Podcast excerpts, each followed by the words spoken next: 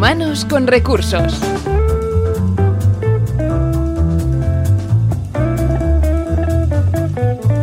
Bienvenidos a Humanos con Recursos. Este es un programa que prepara a personas y organizaciones a ser más innovadoras y también a saber liderar su propio futuro. Este podcast es una iniciativa de Inusual de la mano de su fundador y CEO, Pera Rosales, en el que hoy nos desplazaremos hasta Boston, donde entrevistaremos a Ricardo García, presidente y fundador de Richie Foundation, una organización que mediante la innovación proporciona a todos los niños y adolescentes que sufren a manos del cáncer la oportunidad de tener un mejor pronóstico y también una mayor calidad de vida. Además, como siempre, extraídos de los artículos del blog de Pera Rosales y también de Inusual, aprenderemos cómo acordar el desacuerdo, cómo una persona líder también es innovadora y cómo la genialidad se consigue también a través del trabajo en equipo. Si estáis todos listos, empieza el onceavo programa de Humanos con Recursos. Humanos con Recursos, el podcast de la innovación.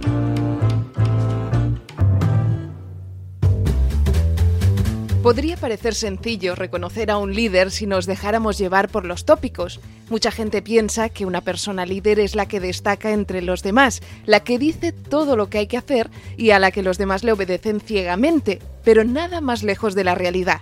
Que te sigan es una consecuencia de que confían en ti y la confianza no se impone, se gana porque se merece. Muchas personas que pensaban que eran líderes y sin embargo solo eran egocéntricas y vanidosas. Muchas personas que no pretendían ser líderes y sin embargo lo eran, casi sin querer por su auténtica visión, vocación y pasión por una causa que contagiaba a quien tenía a su lado. Liderazgo y pasión viajan juntos es bien cierto que hay líderes carismáticos y que ya se les puede reconocer desde niños en la escuela. No hay más que hablar con los profesores para que te digan quién es líder y quién no. Pero esto es solo un rasgo de la personalidad que efectivamente acompaña a unas personas más que a otras. El rasgo de la personalidad carismática, por tanto, no es necesariamente garantía de ser capaz de liderar en el mundo real. El liderazgo es como la innovación, un nombre que solo sirve si se convierte en verbo. De nada sirve ser líder si no lideras. De nada sirve trabajar en innovación si no innovas. Lo que realmente distingue a una persona líder, por tanto, no es su personalidad, sino la pasión y entusiasmo que es capaz de generar en su entorno.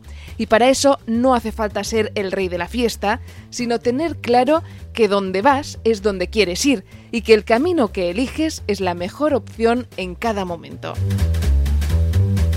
¿Una persona líder es también innovadora? Una persona líder es generalmente visionaria, capaz de ver el destino sin saber el camino, pero no todos los líderes son capaces de crear una cultura creativa o innovadora en una organización. Pueden ser muy buenos líderes haciendo otras cosas, pero el liderazgo creativo o innovador es ser capaz de liberar la genialidad colectiva del equipo. Para ser un líder innovador no necesitas ser la persona que tiene las mejores ideas. Lo que realmente necesitas es ser capaz de crear las condiciones necesarias para que la creatividad y la innovación del equipo florezcan de forma natural en el entorno de trabajo. Las organizaciones exitosas son las capaces de adaptar rápidamente su cultura a los cambios que se producen en el entorno. La adaptación al cambio es un ejercicio de creatividad. Un líder innovador se reconoce por ser capaz de crear una cultura donde está permitido imaginar, equivocarse, experimentar, probar nuevas maneras de hacer las cosas, cuestionarnos el por qué las hacemos de ese modo. En el fondo, la cultura es una serie de permisos otorgados por la organización. Hoy en Humanos con Recursos volvemos a conectar con eh, Boston, sede de grandes y enormes proyectos, sede de innovadores y sede, evidentemente, de líderes innovadores. Y hoy eh, queremos descubriros a vosotros un, que es un proyecto, yo creo que de los más extraordinarios que hemos tratado aquí en este, en este podcast, en este programa. Y para ello tenemos al, al otro lado, al otro lado del charco, de este gran charco que nos separa, pero gracias también a la tecnología podemos tener este tipo de conversaciones, a Ricardo García. ¿Qué tal, Ricardo? Hola, ¿qué tal? Muy buenas, ¿cómo estáis? Para quien nos está escuchando, uh, eh, cuéntanos, porque quién mejor que tú lo hará, ¿qué es Richie Foundation? Sí, la, la Richie Foundation es una fundación que nace um, como consecuencia de, de, una experiencia personal. Mi hijo Richie fue diagnosticado de uno de los tumores cerebrales más agresivos hace seis años. Estábamos en España y, y bueno, tuvimos que marcharnos a, a, Estados Unidos, aquí a Boston, a, porque necesitamos un tratamiento muy especializado, un tipo de tecnología muy especializada para su, para su tipo de tumor y, bueno, a partir de ahí, pues a, base de la experiencia personal, decidí que quería dedicarme el resto de mi vida a pelear contra esta maldita bestia y, y entonces creé una fundación.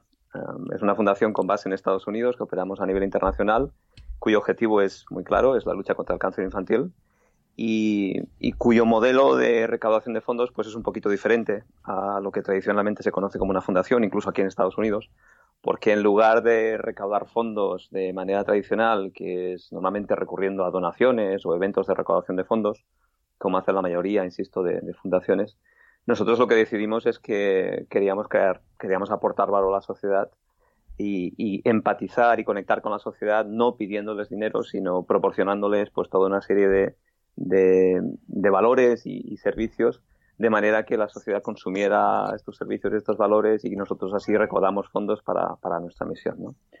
Entonces, bueno, esto es más o menos la idea general de lo que es Archie Foundation.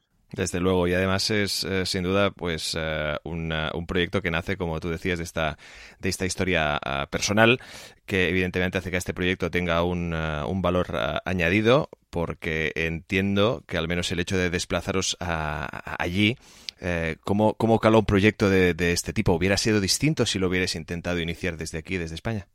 Bueno, por supuesto. Ah, piensa que cuando yo llegué a Boston, yo soy un emprendedor, soy un emprendedor en serie. Hace muchísimos años que me dedico a, crear compañías. Principalmente lo he hecho en el sector de la tecnología. Y a pesar de ser un emprendedor y haber vivido en el mundo de los emprendedores y de la innovación, pues claro, cuando llegué a Boston y descubrí Boston, yo nunca había estado en Boston ah, antes, pues Boston, además de ser la ciudad que le salvó la vida a mi hijo, eh, es una ciudad eh, tremendamente innovadora y es uno de los hubs más importantes de innovación del mundo.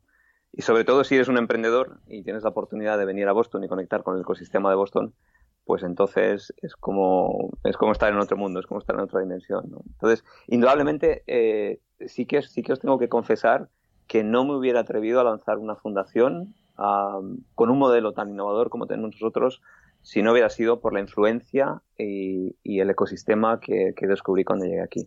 La verdad es que, sinceramente, ni me lo hubiera podido imaginar que hubiera podido crear lo que estamos haciendo hoy en día.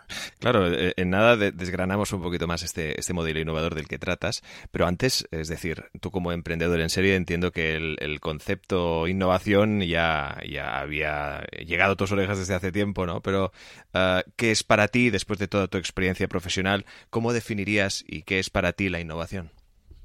Bueno, la innovación, esto es una gran pregunta, ¿no? Porque eh, si buscas en el diccionario, eh, la, definición está clara, ¿no? Pero yo creo que innovar es no tanto inventar, sino sobre todo intentar descubrir.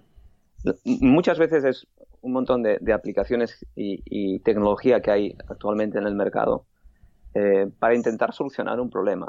Mm, lo más complicado, lo más complicado de tener una idea no es la idea, sino sobre todo ejecutarla y llevarla, y llevarla a cabo. Los, emprendedores, los buenos emprendedores son aquellos que, consiguen ejecutar la idea y ponerla en, práctica, ¿no? Yo creo que la innovación es eso, es una combinación de, recursos, una combinación de personas, una combinación de instituciones que permiten crear un ecosistema que te proporciona toda una serie de herramientas y sobre todo te inspira de tal manera que, que incluso con herramientas y, insisto, tecnología que, es existente, consigue poner a tu disposición pues toda una serie de ingredientes para que consigas ah, fabricar una receta que hasta ahora pues nadie ha hecho, nadie ha hecho nunca. ¿no? Claro, de, los invitados que han ido pasando por aquí, sí que es cierto que entre todos coincidís en el hecho de que evidentemente, aparte del, esfuerzo, del, trabajo, ¿no? también la, innovación requiere de, una, de una muy buena actitud, de una actitud abierta. Sí, la innovación, ah bueno, yo creo que innovar, todas las personas somos innovadores de alguna manera. Todos innovamos a pequeña y gran escala, ¿no? Innovas cuando creas una receta en casa, innovas cuando dibujas, eh, pero sí que es cierto que tienes que tener una cierta predisposición. te tiene que gustar la crear cosas, te tiene que gustar inventar, te tiene que gustar, sobre todo, buscar soluciones a problemas. Yo creo que la innovación cada vez más está intentando buscar soluciones a problemas existentes a los que nos encontramos día a día, la humanidad. y, sí que tienes que tener un cierto espíritu emprendedor, ¿no? yo no sé si el emprendedor nace o se hace, pero sí que tienes que tener una cierta inquietud por querer, querer dar solución a problemas existentes. Yo pienso que esta es un poco la clave, ¿no? y se está demostrando que hoy en día más la innovación está más ligada al impacto y, y, cada vez vemos más, más emprendedores que se lanzan a, crear compañías, no tanto por, por, el, por, por, el, por la idea de, crear su propia empresa o, o, incluso por buscar, por buscar una manera de ganar mucho dinero de manera muy rápida si consiguen vender la compañía, ¿no? Pero, pero creo que va más ligado hoy en día a la necesidad de intentar encontrar soluciones a problemas existentes y que, y que con, con, con lo que tenemos hoy en día pues no hemos conseguido todavía dar resolución, ¿no? Desde luego, y aparte, también un poco el, eh, yo siempre me lo miro desde la perspectiva que eh, de alguien que quiere aprender, ¿no? Y por eso estamos teniendo esta charla como estamos teniendo tantas aquí en, Humanos con Recursos, ¿no? Y sí que es cierto que genera como ese tipo de entusiasmo, tanto si el reto es fácil o es, o es más difícil, o, o, se ha superado con éxito, o se tiene que repetir porque evidentemente no se ha llegado a ese, a ese objetivo. Y también engancha, yo creo. ¿Puede ser? Sí, bueno, la innovación ah, no es una profesión, ni, ni, es un, ni es un puesto de trabajo, ni, ni, es una... Yo creo que es una pasión. O sea, tiene, te tiene que apasionar innovar, en cualquier sector, en cualquier ámbito en el que te encuentres, ¿no? Y las personas que están ligadas a la innovación o que les apasiona o que están pensando en crear cosas o que, están pensando en, en, inventar o dar soluciones a problemas existentes, son personas que tienen muchísima pasión, es fundamental.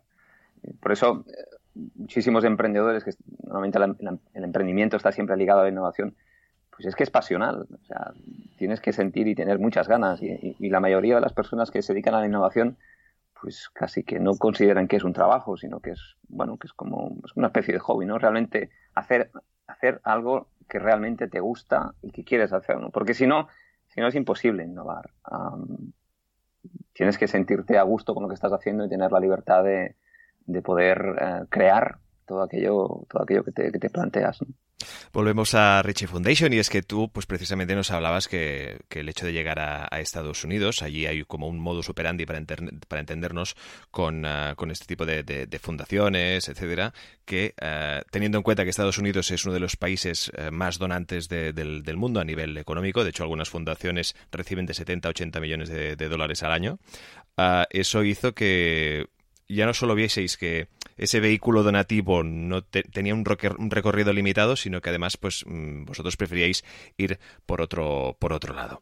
Eh, os centrasteis en el desarrollo de proyectos que tuvieran pues una estructura parecida a la de pequeñas compañías y con la que los recursos que éstas eh, generaran pues se financiaría el cumplimiento de la fundación de la misión fundacional. Pues bien, dicho esto, ah, ¿cuáles son eh, estos proyectos? ¿Cuáles, o, ¿Cuáles son los que nos puedas contar, obviamente?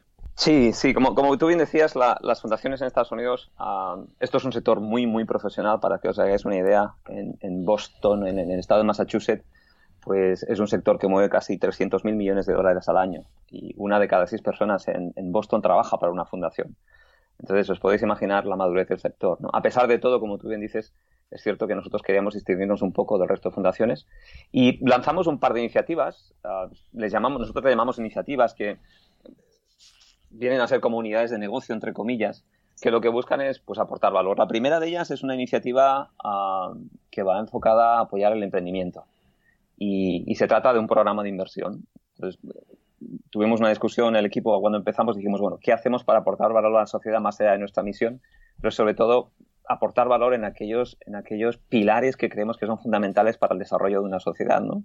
Y empezamos pensando en el emprendimiento, porque el emprendimiento genera compañías, genera genera riqueza, aporta valor y además es algo que dominamos, porque la mayoría de las personas que estamos en, el, en, la Richie Foundation, pues, pues, venimos del mundo del emprendimiento. Entonces, bueno, el primer proyecto es Rich Entrepreneurs, que es un programa de inmersión con el que intentamos ofrecer la oportunidad a emprendedores de todo el mundo, principalmente en dos sectores que es Life Science y Clean Tech, eh, ciencias de la vida y, energías limpias, por por traducirlo de alguna manera, eh, le damos la oportunidad de, sumergirse eh, en el ecosistema de Boston.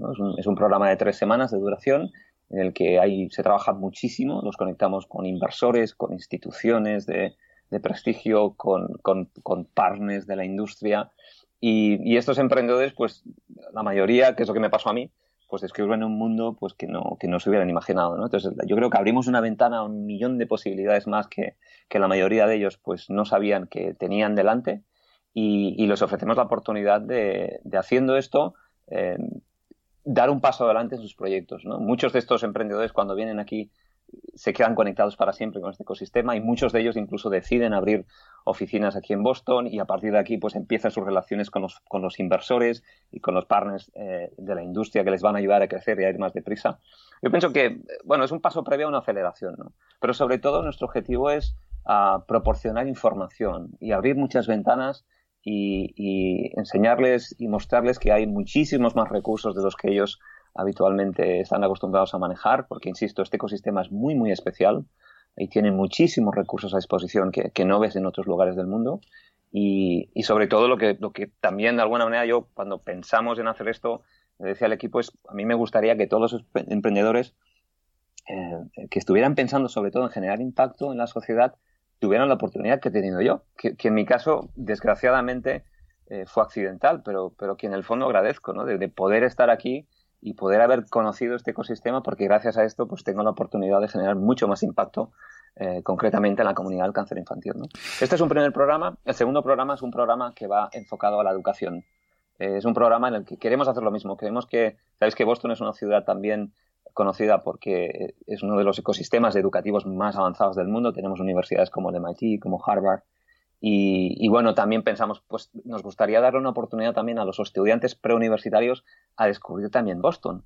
Uh, y entonces hemos, hemos, hecho lo mismo, hemos, creado un, programa que es como un campamento de verano, se llama Rich Innovation Camp, que es un campamento, un campus de innovación para estudiantes preuniversitarios y nada, lo que hacemos es los traemos a Boston durante, pues lo mismo, tres semanas y, y, y bueno, pues incluso para ellos es mucho más alucinante porque a un joven que va justo, que se está preparando para saltar a la universidad, si le ofreces la oportunidad de descubrir pues un mundo como, como el que tenemos aquí, pues la verdad es que, la verdad es que le, le, inspiras. En este caso, para ellos lo que queremos sobre todo es ir, inspirarles también y, y, volver otra vez a abrir muchísimas ventanas, abrirles la mente y sobre todo que, que tengan muchas oportunidades de, ver todo lo que se está haciendo. ¿no?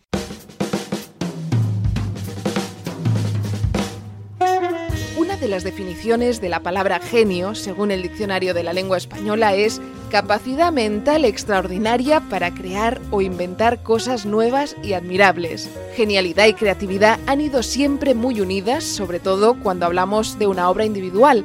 Cuando hablamos de genios, nos vienen a la cabeza personajes como Einstein, Aristóteles, Newton, Mozart, Verdi, y es que la creatividad organizacional no consiste en encontrar los genios creativos en la empresa, sino en conseguir resultados extraordinarios con la suma de personas normales. Por ello, el ego creativo, tan frecuente en sectores como el arte, la publicidad, el cine, etc., tiene muy poco que hacer cuando hablamos de organizaciones innovadoras. Para conseguir una organización creativa son necesarias tres habilidades. Una, abrasión creativa, la habilidad para generar ideas a través del debate abierto. 2. Agilidad creativa, la habilidad de experimentar, reflexionar y ajustar sistemática y rápidamente. Y 3. Resolución creativa, la habilidad de combinar ideas disparatadas, a veces opuestas en soluciones reales y resultados tangibles. Innovar es un trabajo de equipo. Un equipo no es un grupo de personas que trabajan juntas, es un grupo de personas que confían unas en otras. Nadie se hace grande demostrando lo pequeño o débiles que otros pueden ser. Grande es aquel que puede hacer crecer a la gente que tiene a su lado. No se trata de tener las mejores ideas, sino de generar ambientes de trabajo donde la creatividad de las personas florezca y sean capaces, entre todos, de resolver los problemas complejos de manera proactiva. Es cierto que para resolver problemas complicados, tanto de forma reactiva como proactiva, necesitamos managers operativos, que nos ayuden a superar los obstáculos y a mantenernos en la dirección correcta y conseguir los resultados esperados. Pero si los problemas son complejos, necesitamos que estos managers sepan reaccionar con creatividad. Claro, en ese aspecto estáis devolviendo a Boston o devolviendo también a, Estados Unidos, por decirlo de alguna forma, un poco lo que os dio y lo que os ha ayudado a crear. Sí, bueno, lo devolvemos, aquí le llaman el give back, tú lo dices bien, el give back to society, que es pues devolver a la sociedad. Esto es, esto es un concepto y un valor que en Estados Unidos se aprende desde muy pequeñito. Uh -huh. A mi hijo, que, que, afortunadamente pues es un superviviente de, de cáncer, eh, sigue adelante con muchísimos problemas y muchísimas limitaciones, pero una de las, una de las cosas que más nos sorprendió es, es cómo les enseñan desde, desde muy pequeñitos este valor, ¿no? el valor tan importante de volver a la sociedad. Entonces aquí el voluntariado en Estados Unidos es fundamental, forma parte del ADN de esta sociedad. Y por eso yo creo que el sector del non-profit y las fundaciones eh, ha crecido y ha madurado tan deprisa, ¿no? Porque todo el mundo tiene muy claro que está donde está gracias a que la sociedad le ha permitido llegar a ese lugar y nunca se olvidan de eso. Entonces, bueno, no solo es devolver a la, a la sociedad y devolver a Boston lo que, lo que, nos, lo que nos está, lo que nos ha ofrecido, lo que nos ha proporcionado a nosotros, sino sobre todo también darles la oportunidad a, a todas aquellas estudiantes y todos aquellos emprendedores de todo el mundo a que, a que participen también de, de esta riqueza, ¿no? de estos recursos y, sobre todo yo creo que la palabra más, más mejor que puede definir esta experiencia de, pasar por Boston es, es, la inspiración. La inspiración es fundamental para innovar, es fundamental para crear, es fundamental para decidir, para muchísimas de las cosas que, que, haces en la vida. ¿no? Entonces, um, inspirarte y, aprender de los demás, yo pienso que es una de, los, de las mejores lecciones de vida que te puedes llevar. ¿no? a, mí me inspira, a mí me inspira mi hijo ha pasado por, por, el cáncer y me inspiran miles y miles de, de, peques y adolescentes pues, que sufren el cáncer. Y, bueno, de alguna u otra manera, pues en ellos encontramos la inspiración para muchas de las cosas que hacemos. ¿no? Entonces, yo creo que esta es la mejor palabra para definir lo que, lo que nos está pasando y lo que, y lo que te pasa cuando pasas por este, por este lugar. Totalmente de acuerdo. Además eh, de esta inspiración que se desprende del extraordinario trabajo que lleváis a cabo aquí en Richie Foundation, entiendo que el resto de fundaciones que tenían esta otra forma o que siguen teniendo esta otra forma de, trabajar, evidentemente del todo respetable, ah, se han puesto en contacto con vosotros o han intentado aplicar vuestra forma de trabajar a su o han intentado actualizarse de alguna forma o básicamente. Sí, sí, tenemos, tenemos de hecho tenemos muchas muchas fundaciones que tradicionalmente pues son fundaciones que levantan millones y millones. Cuando hablo de millones, pues te hablo de cientos de millones de dólares cada año ah, en, Boston y en Estados Unidos, ¿no? Porque aquí las, donaciones están a la orden del día y hacen muchos eventos de, de fundraising o, de, recaudación de fondos. Pero sí que es cierto que se han puesto en contacto con nosotros porque, bueno, porque también el mundo de las fundaciones está evolucionando algo mucho más, yo diría, más innovador también. Fíjate que aquí también la innovación juega un papel fundamental, ¿no? Y tradicionalmente siempre se ha pedido dinero y se ha salido de las donaciones, pero la sociedad creo que también está esperando algo más. ¿no? Entonces, intentar crear un modelo como el que hemos hecho nosotros, que, que aporta valor más allá de la emisión y, y, que haciendo esto eh, es lo que te permite recaudar fondos, es lo que es, es el futuro del mundo de las fundaciones. ¿no? Las, las fundaciones están evolucionando a lo que nosotros, yo me gusta llamar el, el venture philanthropy, que es, bueno, que es en lugar de en lugar de donar generosamente dinero a la causa, como por ejemplo puede ser, en nuestro caso, por ejemplo, pues imagínate, dar donaciones a laboratorios o proyectos de investigación de cáncer infantil, ¿no? Pues nosotros somos más partidarios, o el Venture Philanthropy lo que, lo que está buscando es, es más que donar, es invertir estratégicamente, ¿no? Porque de alguna manera lo que quieren, lo, que, lo que intenta el mundo de las fundaciones cuando va evolucionando hasta, hasta el Venture, venture Philanthropy es, es intentar generar más con, con, ese dinero que están, que están, entre comillas, invirtiendo, ¿no? Entonces, incluso hay muchas fundaciones que invierten en Estados Unidos. Muchos, una de las cosas que les enseñamos a los, a los emprendedores que vienen es que, es que hay más dinero o hay incluso muchas veces mucho más dinero más allá del inversor tradicional. Y, les mostramos, por ejemplo, como fundaciones casos concretos, ¿no? En nuestro caso, por ejemplo, tenemos una fundación que es la, la, National Foundation for Cancer Research, que es la fundación más importante de apoyo al cáncer de adultos en Estados Unidos. Llevan 40 años donando dinero para, para la investigación en el cáncer de adultos y, y, ellos, bueno, están apoyando un proyecto uh, que estamos lanzando, uh, invirtiendo en una compañía pues, que acabo de lanzar ahora mismo, uh, que es una compañía especializada en investigación de cáncer infantil, ¿no? Entonces, bueno, esto pues te lo encuentras porque en este, en este ecosistema, ¿no? Entonces, cuando vienen los emprendedores a este programa, pues algunos vienen con, con, con startups que, por ejemplo, están desarrollando tecnología para, para diabetes, ¿no? Y, les ponemos en contacto con, fundaciones que levantan 200 millones de dólares cada año eh, en, captación de fondos y que, y que cada año lo que hacen y ahora mismo están muy, muy, muy interesados en, en lugar de donar este dinero, pues invertirlo en, compañías o startups que empiezan y que tienen proyectos y tecnología prometedora. ¿no? Yo, creo que, yo creo que este es el futuro de las fundaciones, no solo en Estados Unidos, yo, y espero que, a nivel internacional pues, eh, pues también sea así, ¿no? porque creo que es un modelo mucho más sostenible que tiene mucho más sentido, que puede dar mucho más retorno y que sobre todo permite a la fundación incluso la oportunidad de poder recuperar los fondos y poder volverlos a invertir otra vez en la causa, ¿no? Exacto. Es un win-to-win al final, claro. Absolutamente. Yo creo que, creo que este es el futuro de, las fundaciones.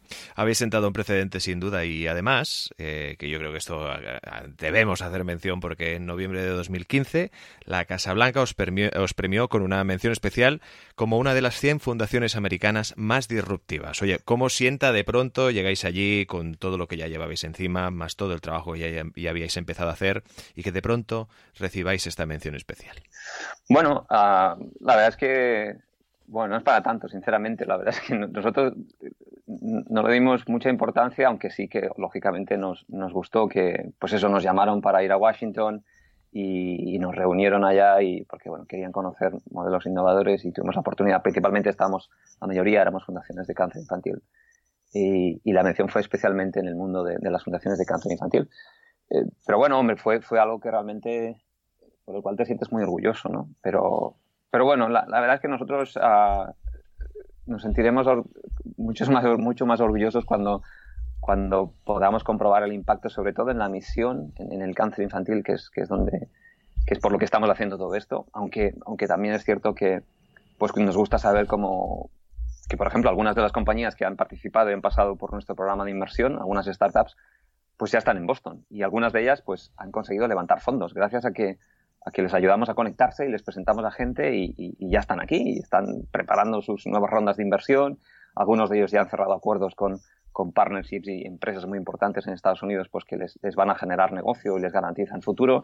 Y, bueno, eso evidentemente es, es, parte de nuestro, de nuestro objetivo ¿no? y, y, de alguna manera de nuestras métricas, porque al fin y al cabo nos gusta, nos gusta medirnos por métricas, que es, es, lo único que realmente puede demostrar el impacto que generas. Pero bueno, lo que realmente al final, por lo que estamos luchando y por lo que estamos aquí es, es, es por los peques, eh, por los peques con cáncer, ¿no? Y, entonces, hasta que no consigamos generar un impacto importante en la comunidad del cáncer infantil, pues la verdad es que no, no vamos a desviar la cabeza ni la mirada de otro, de otro camino, ¿no? Entonces, bueno, estamos contentos y, y agradecidos de, de, de, de, que nos, de que nos, bueno, que consideren que tenemos un proyecto innovador pero bueno, tenemos mucho por hacer y, hay que estar muy centrados y concentrados en, la misión y por lo que estamos aquí, al fin y al cabo, que es, que es por nuestros peques con cáncer. Desde luego. Hay muchísimo trabajo aún por, hacer y es que además eh, yo creo que es un, trabajo que tendrá que ver pues precisamente con uno de los responsables de esta iniciativa como es este podcast Humanos con Recursos que espera Rosales, que evidentemente con el que te, conociste, él también está allí en Boston y cómo fue ese encuentro. Bueno, pues uh, nos conocimos, si no recuerdo mal, la verdad es que, uh, espero no equivocarme, pero nos conocimos en un evento de networking aquí en Boston. Una de las cosas que descubres, y, y, yo creo que es una de las grandes riquezas que tiene esta ciudad, pues es la capacidad y la posibilidad de conectarte con quien quieras. Es muy, muy, muy fácil conectarte con cualquier persona porque hay una cantidad de eventos increíble. Nosotros hacemos además muchos eventos desde la fundación, eventos concretos para las iniciativas que tenemos o eventos generales de, la fundación y coincidimos en uno de estos, en de eventos. Si no me equivoco, fue en un evento, creo que fue el cierre del programa de, uno de, los, de una de las ediciones del programa de inversión para emprendedores. Y, bueno, pues la verdad es que tuvimos una conexión instantánea porque Pere pues es una persona muy, muy abierta también y, la verdad es que tiene que, realmente un innovador y, yo creo que, que, bueno, fue, fue conocernos, charlar un rato y, enseguida me propuso, oye, ¿por qué no, por qué no hacemos cosas juntos? ¿no? Y, ya, pues, empezar por este podcast y otras cosillas que tenemos ahí pensadas. Ahí está. ¿Y se puede avanzar algo o está ahí pues como es muy embrionario?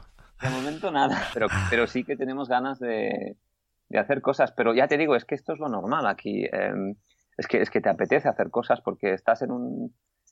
Yo creo que te acostumbras a esto, ¿no? Yo creo que me, yo me he acostumbrado estando aquí. Antes quizás en, otros, en otras ciudades en las, que, en las que he estado desarrollándome profesionalmente, sí que es cierto que nunca paras de, conectar con gente y hablar, ¿no? Pero la verdad es que aquí te, te acostumbras a, colaborar y luego la gente está muy dispuesta a colaborar y colabora pues pro bono, ¿no? Es casi sin, sin, esperar nada a cambio, colabora porque cree que lo que estás haciendo merece la pena y porque cree que merece la pena apoyarlo, ¿no? Y yo creo que eso es fundamental, la, la colaboración y la predisposición de todo el mundo a ayudarte a conseguir lo que te propones. Yo creo que esto es admirable, es uno de los valores más importantes que tiene, que tiene Boston. Y, bueno, se te contagia, lo aprendes y, luego, pues nada, pues con peda, pues lo mismo a la que te encuentras a la que te encuentras a una persona como Pera, pues que te empieza a contar ideas y propuestas y, pues claro, la cabeza te, te va a mil y, al final pues salen, salen cosas. Entusiasmo y efervescencia creativa yo creo que definen a Pera Rosales porque es alguien del que te empapas y, de pronto tú también te animas y, de ahí es donde surgen las, las grandes ideas sin duda. ¿Qué es lo más, qué, es lo más eh, al menos impactante en el sentido positivo que han podido decir de, vuestra fundación? Bueno, ah, impactante. Pues no sé, yo creo que yo personalmente creo que lo más impactante es la historia, ¿no? Es, piensa que yo no sé, bueno, no hemos hablado, pero esto empezó, nosotros somos, uh, somos de, vivíamos en Palamos, mi mujer es de Palamos, y, teníamos una vida normal, como cualquier familia, pues yo estaba pues, lanzando otra nueva compañía, porque este, esta es mi vida, siempre lanzando empresas, y, teníamos una vida normal con nuestra familia hasta que nuestro peque se puso enfermo, y, y bueno, por desgracia tuvimos que marcharnos a Boston pero no solo marcharnos a Boston, porque fue de la noche al día. Piensa que nosotros salimos de casa ah, para hacer una, resonancia a mi hijo en Barcelona y, no volvimos, ya nunca más hemos vuelto. Entonces allí nos quedamos después en el hospital y de ahí pues toda una aventura de tres meses con muchísimos problemas y muchísimos sufrimientos y muchísimos traumas y, y muchísimo dolor y de ahí corriendo a Boston con un visado de emergencia médico que sacamos en dos días y, a ver qué pasaba, ¿no? Entonces, claro, a después, después, esto te lo cuento porque lo que nos pasó es que tuvimos que recaudar todos los fondos para, venir a Boston. Claro. Y aquello fue un, otro gran reto, otra gran aventura que además exigió mucha innovación, porque yo no había recaudado nunca fondos en mi vida, y menos para, para, para mi hijo, ¿no? Para salvar la vida de mi hijo. Entonces, bueno, imagínate, familias, amigos, eh, pues todos juntos remando y, sobre todo innovando y aprendiendo cómo, cómo se lanzaba una campaña de, recaudación de fondos para una causa, ¿no? Porque, ya te digo, yo personalmente no lo había hecho en mi vida. Entonces yo creo que, yo creo que lo más impactante de la Richie Foundation es la historia, es Richie, es su historia, ah, su día a día, el suyo y la de los peques, eh, y, luego lo, lo, que ha pasado, lo que ha sucedido y lo que se está creando pues por desgracia, por lo que pasó él, ¿no? Creo que él es el verdadero protagonista de toda esta historia y nosotros somos simplemente, bueno, pues somos ah, personas que estamos al, lado de él y de todos los peques, que ayudamos a construir algo para, ayudarles a ellos. Pero creo que lo más importante, creo, sinceramente, es esto, es la historia, que es una historia de verdad, que ha sucedido, que está pasando, que ha pasado y que... Y que pasa a muchas familias, claro. Y que pasa a muchas familias y con lo que le pasa y con lo que le pasó a Richie y lo que le sigue pasando, pues bueno, al final tienes dos opciones cuando tienes una, cuando te pasa una desgracia en tu vida, ¿no?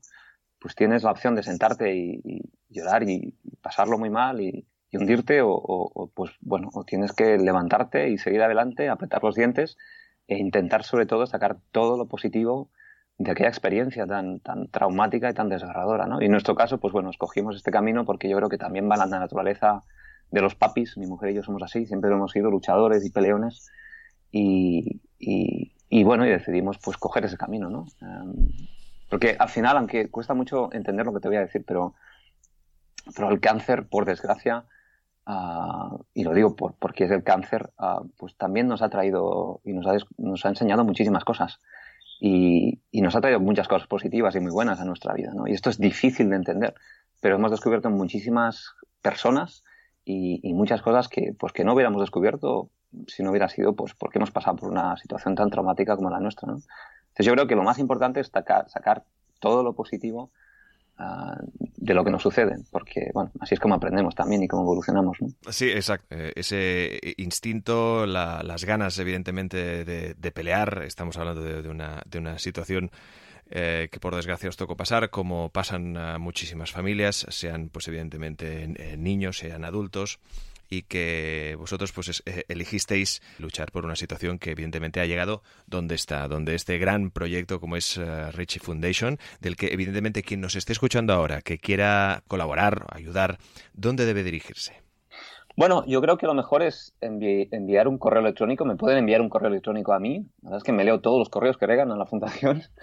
Ah, porque, ya te digo, para mí es ah, la prioridad número uno y, la misión. Yo creo que yo creo que esta, esta es mi misión. Creo que por fin he encontrado la misión. Eh, me pueden enviar un correo. Mi dirección es rg de Ricardo García, rg arroba richiefoundation.com, perdón, punto .org. Y, nada, yo encantado de recibir propuestas y, de todo tipo. Es decir, nosotros se nos acercan muchas personas con ideas, muchísimas ideas, y, la mayoría de las veces escuchamos con muchísima atención porque, porque cuando alguien se te acerca con una idea y tiene muchísimas ganas, yo pienso que es la clave. ¿no? La clave es la pasión, insisto, y las ganas, y el compromiso y la determinación y, el no rendirse nunca. Yo creo que estos son los valores que más nos preocupan y más, y más intentamos identificar y, sobre todo nos, nos, entran muchísimas ganas de, colaborar y hacer cosas juntos con personas pues que, que, transmiten esto, que lo sienten y, que, bueno, y, que, que, lo viven de esta forma. ¿no? Entonces, bueno, encantado de, de hablar con todos los que quieran. Desde luego, valores de los que hablas, de los que sois sin duda un, gran ejemplo y del que evidentemente estaremos más que pendientes de todas las novedades de este Richie Foundation, del que daremos voz, voz evidentemente para que todo el mundo lo conozca y que quien quiera os ayude. Uh, Ricardo García, muchísimas gracias y muchísima suerte. Gracias a vosotros, un abrazo y seguimos. Parecer una contradicción, pero las organizaciones que más progresan son las que cultivan el desacuerdo de forma deliberada y eficiente. Pero ¿cómo se consigue esto y para qué sirve? Las personas somos gregarias por naturaleza, tendemos a buscar la conformidad allí donde estemos. Ya desde niños nos educan para seguir una serie de convenciones culturales y comportarnos de manera coherente con nuestro entorno social. Estamos educados para la conformidad, nos conformamos con la situación porque es mucho más cómodo que intentar cambiarla. Nos acoplamos al grupo porque sentimos su presión. Acordar el desacuerdo. Puede parecer una contradicción ponerse de acuerdo para estar en desacuerdo, pero es algo muy real que hace falta cada día más en las organizaciones que han decidido ser más innovadoras. Si una organización quiere desarrollar una cultura de trabajo innovador y no despliega un sistema que provoque o facilite el pensamiento crítico y el inconformismo sistematizado, le va a ser muy difícil conseguir prosperar porque antes de lo que se espera caerá en la autocomplacencia o peor aún, contraerá una confortosis. El equipo rojo. Mika Azenko tiene un libro titulado El equipo rojo donde explica una estrategia muy interesante que tiene su origen en el ámbito militar estadounidense. Cuando el ejército o los oficiales de inteligencia planean una operación crítica o vital, suelen formar un equipo de abogados del diablo para atacar despiadadamente su estrategia. El llamado equipo rojo tiene como objetivo poner a prueba el plan en busca de debilidades, realizar una gama de simulacros y lluvias de ideas observar la estrategia desde la perspectiva del adversario y predecir cómo respondería el enemigo. El resultado esperado es garantizar que cuando finalmente se aprueba un plan, los líderes pueden estar confiados de que es sólido. Como te puedes imaginar, el mayor problema para poder formar y liberar un equipo rojo es la resistencia de los propios directivos, no obstante, algunas empresas sí que consiguen adaptar estas técnicas, pueden desafiar lo que damos por supuesto, desatar la creatividad, mitigar los sesgos y minimizar el poder uniformizante y conformista del, pensamiento de grupo. Está muy bien tener una cultura basada en valores que permita que la organización se comporte en base a unas reglas no escritas, pero siempre que no ponga en peligro la actitud inconformista e innovadora que resulta imprescindible hoy en día. Ya sea creando equipos rojos o cultivando esta actitud en la empresa, te animo a que hagas algo para conseguir que alguien esté permanentemente en desacuerdo con casi todo. Seguramente así sea mucho más difícil dormirse en los laureles o no ser conscientes de vuestros puntos ciegos, que de buen seguro tiene vuestra organización.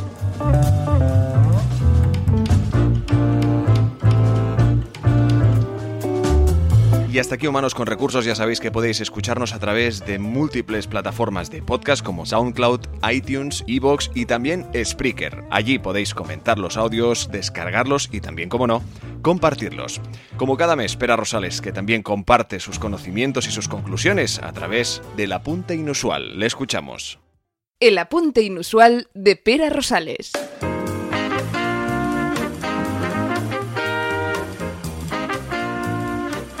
Escuchar a Ricardo es un placer y es descubrir cómo hay gente que realmente es innovadora y siente la innovación en todo aquello que hace.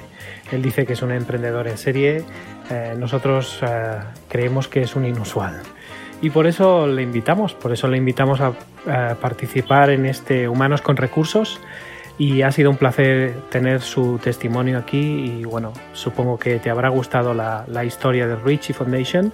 Creo que es un proyecto espectacular, un proyecto que merece toda la atención y toda la ayuda.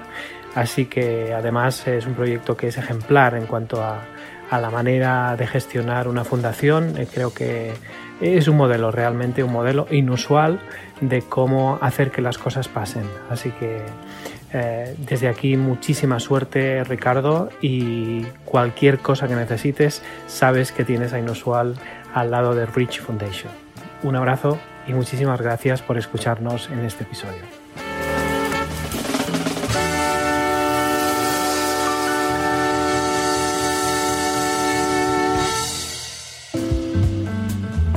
Síguenos en inusual.com y en nuestras redes sociales.